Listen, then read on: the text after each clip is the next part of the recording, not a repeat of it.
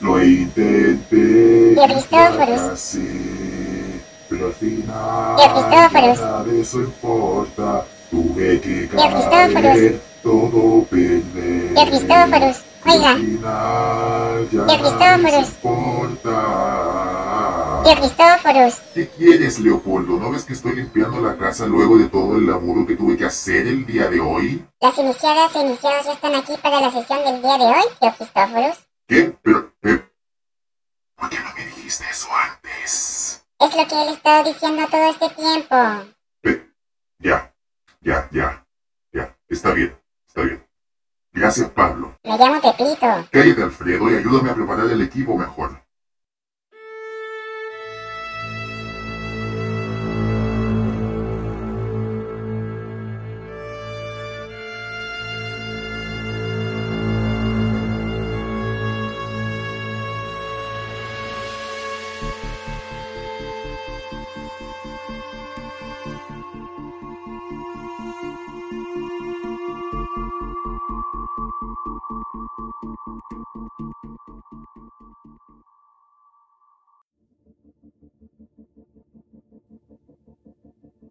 Saludos iniciadas e iniciados, ¿cómo están el día de hoy?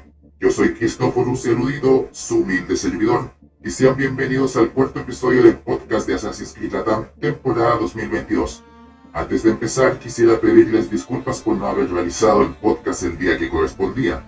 Ya saben que Abstergo no se va a atacar sola, y alguien debe encargarse de arruinar sus planes, ¿no?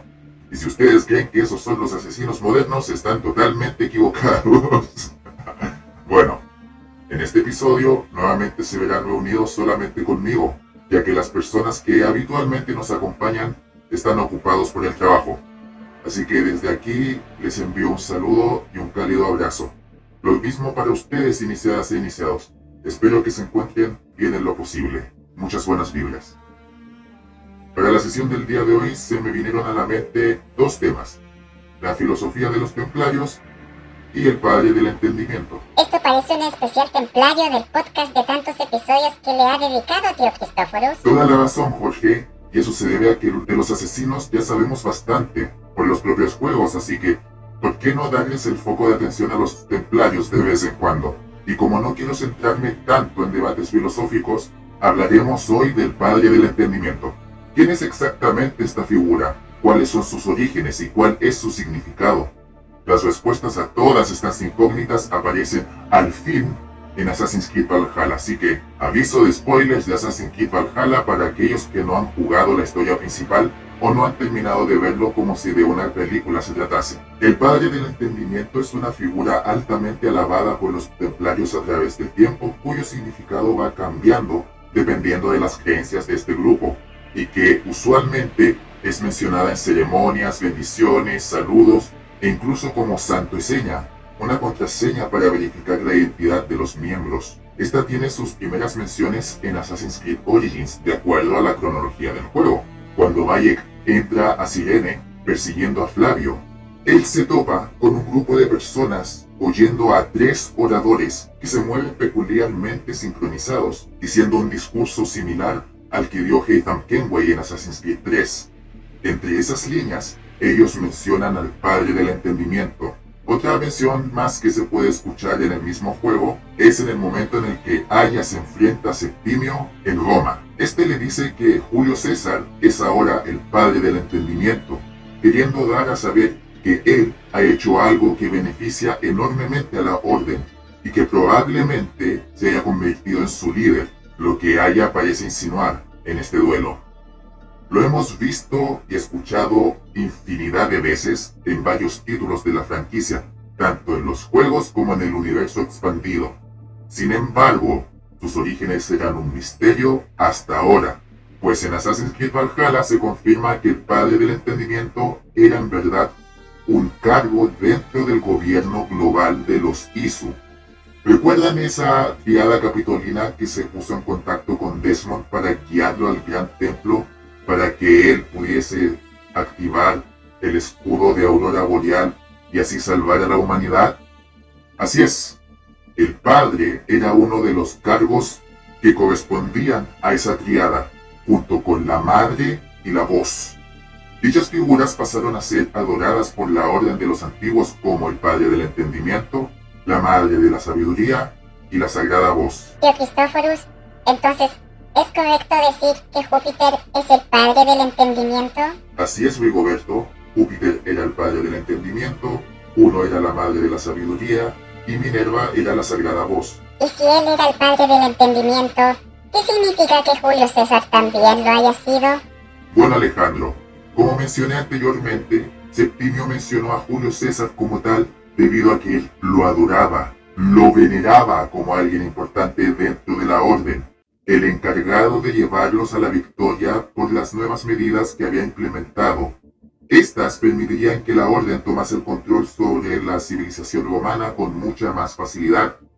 Para ese tiempo, los fans pensaban que Julio César era el padre del entendimiento original, esto a algunos les pareció bien, pero a otros, incluyéndome a mí, no tanto. Sin embargo, Valhalla se encargó de desmentirlo. Julio César no era el padre del entendimiento original, sino más bien era el líder que tenía el cargo de padre del entendimiento. Era como decir que él era el jefe de los miembros de la orden de los antiguos en Roma. En Roma. Y es probable que este cargo se mantuviese hasta el siglo IX, después de Cristo, ya que Alfredo el Grande tenía el cargo de el Padre. Pero de la misma forma que el Padre fue un cargo para varios líderes dentro de la Orden de los Antiguos, lo mismo va para el Padre del Entendimiento como cargo dentro de la jerarquía de los Isu. Júpiter no fue el único en llevar el cargo de Padre. También hubo un Isu que llevó este cargo antes que él. Se llamaba Yaldabaoth quien junto a Saglas como la madre y Samael como la voz, fueron los encargados en ordenar la creación de la base humana. Esta triada es como una especie de entidad política global, es decir, que son como una especie de presidentes, líderes, pensadores de toda la civilización Isu, la mano que guía a la civilización de aquellos que vinieron antes hacia el avance y el progreso. Sí que llevó mucho tiempo saber la verdadera identidad del padre del entendimiento, tío Cristóforos. Muy cierto es, Martín. El padre del entendimiento resultó ser como ese padre que fue a comprar cigarrillos y que no volvió en bastante tiempo hasta que nos ganamos la lotería en Assassin's Creed Valhalla. ¿Qué le vamos a hacer?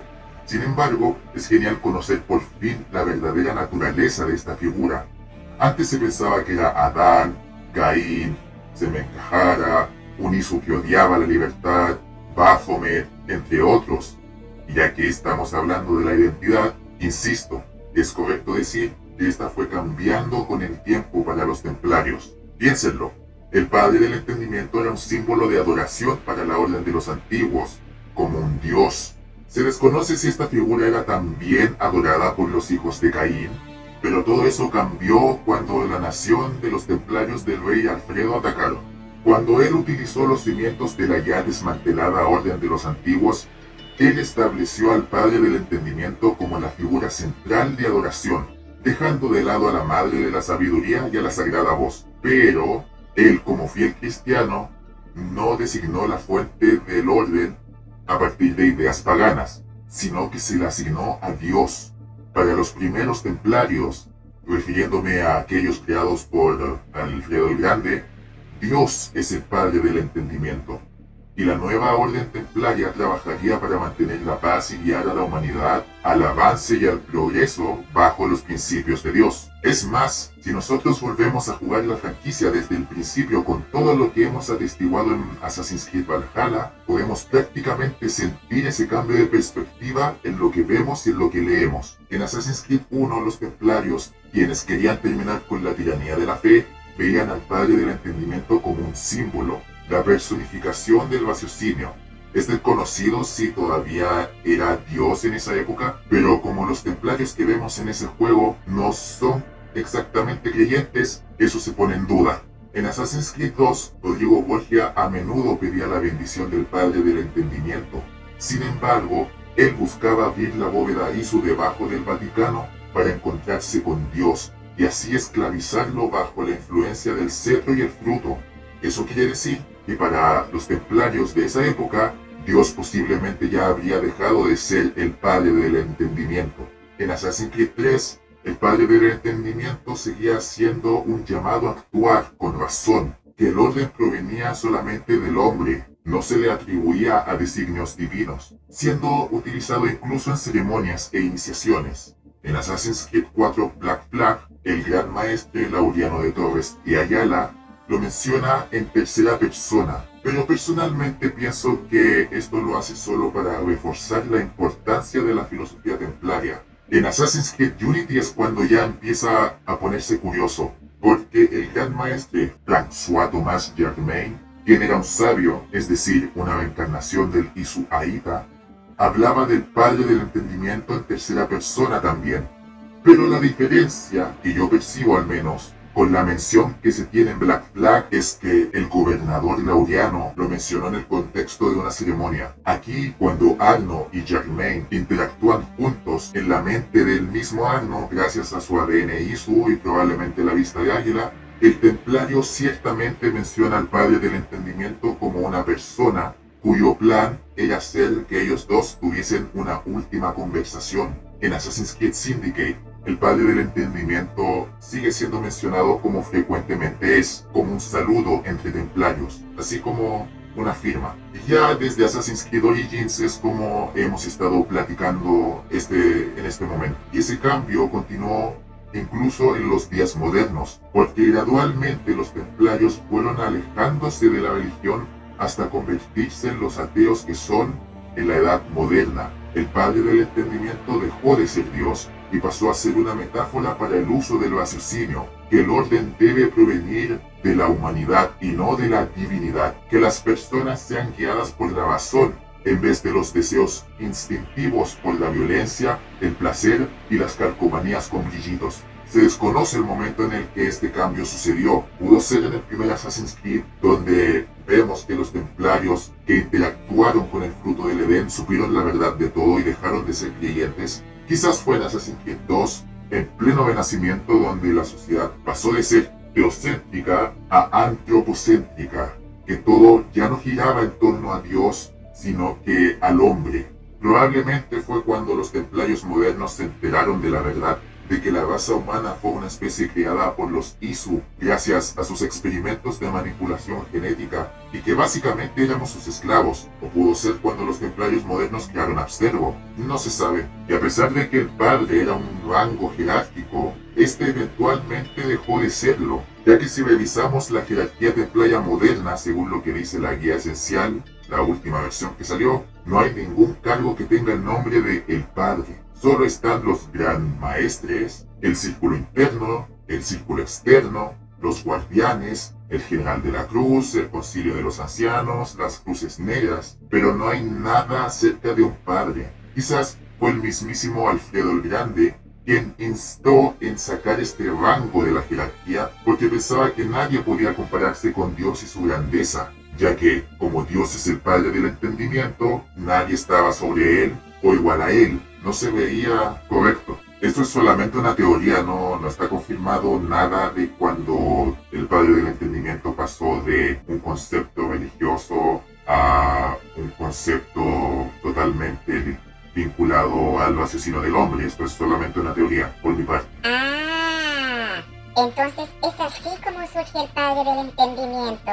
Sí, lo interesante es que obviamente esto no se limita a los templarios europeos. La figura del Padre del Entendimiento es global y también ha sido utilizada en ritos ubicados en otros continentes, como por ejemplo en China, cuando los ocho tigres capturan a Chao Yun y Gao Feng menciona que se reunirá con su compañero Chiu Yu, pidiéndole al Padre del Entendimiento que lo guíe a la victoria. Muy interesante eso. Así que iniciadas e iniciados, si han llegado a este punto, Felicidades, apláudanse, lo digo en serio, porque han comprendido el origen de las filosofías que marcan estas dos sociedades secretas en eterno conflicto, el credo del asesino y el padre del entendimiento. Y bien, damas y caballos, asesinos y templarios, les agradezco enormemente por haber llegado a este punto. Si quieren saber más sobre nuestras actividades, síganos en nuestras redes sociales. Estamos en Twitter como Assassin-Data. Recuerden, sin la S en el medio, nosotros no venimos de Krypton, sin la S.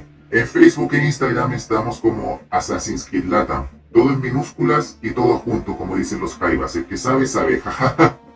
No se pierdan de las transmisiones que el mentor Fernando hace en Facebook cada vez que su horario se lo permite. En Twitch, nuestro mentor Carlos está realizando streams donde juega Assassin's Creed, así que síganlo en su canal Carlos Cuevas Val. Igualmente todo junto y en minúsculas. A mí, su humilde servidor, pueden encontrarme en Twitter como arroba la ave de erudito y en YouTube con el mismo nombre, la ave de erudito. Subiré video cada vez que mi crush responde a mis mensajes, pero hay videos. Eso se los aseguro. Y bueno, amigas y amigos, este episodio ha sido corto, lo sé, pero el padre del entendimiento no es un concepto que requiera de más explicación. Y ya saben lo que opina mi profesor. Así que para qué, para qué repetirlo. Les deseo lo mejor y nos vemos en un episodio 5 en mi cama yo brinco por no decir algo obsceno. Despídete, Paulo. Que me llamo Pepito. Que te despidas, Emanuel. Nos vemos y que tengan un buen fin de semana. Que la paz sea con ustedes y que el Padre del Entendimiento los guíe a todos. Adiosito. Bye bye.